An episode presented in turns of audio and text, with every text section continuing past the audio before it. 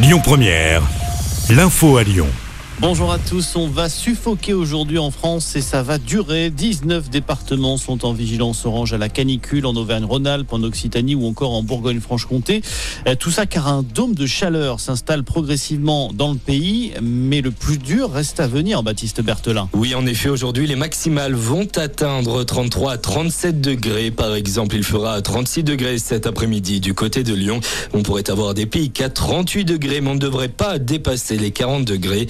Bien dans le week-end que la chaleur va s'intensifier, car de l'air chaud va remonter par le sud. Ces températures très élevées s'annoncent durables et intenses avec des valeurs parfois supérieures à 40 degrés sur le sud-est à partir de dimanche, prévient Météo France. Ces températures devraient se maintenir au moins jusqu'en milieu de semaine prochaine.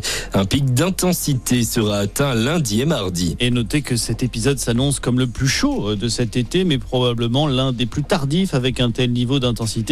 Pour rappel, le gouvernement a ouvert la plateforme d'information canicule info service, le 0800 06 66 66, un numéro qui permet d'obtenir des conseils pour se protéger de la chaleur.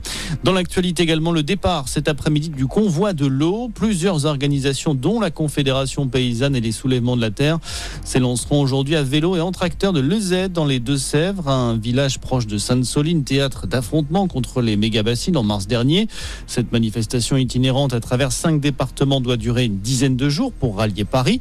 Les organisateurs de ce convoi de l'eau souhaitent alerter sur la sécheresse et réclament un moratoire sur les méga-bassines.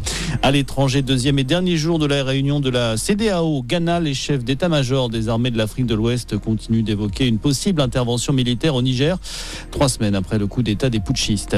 Et puis en rugby, c'est la reprise en top 14. Première journée ce soir avec un match avancé, privé de ses internationaux à trois semaines de la Coupe du Monde. Le champion de France Toulouse se déplace à Bayonne. Coup d'envoi à 21h05. Voilà pour l'actualité. Très bonne journée à tous.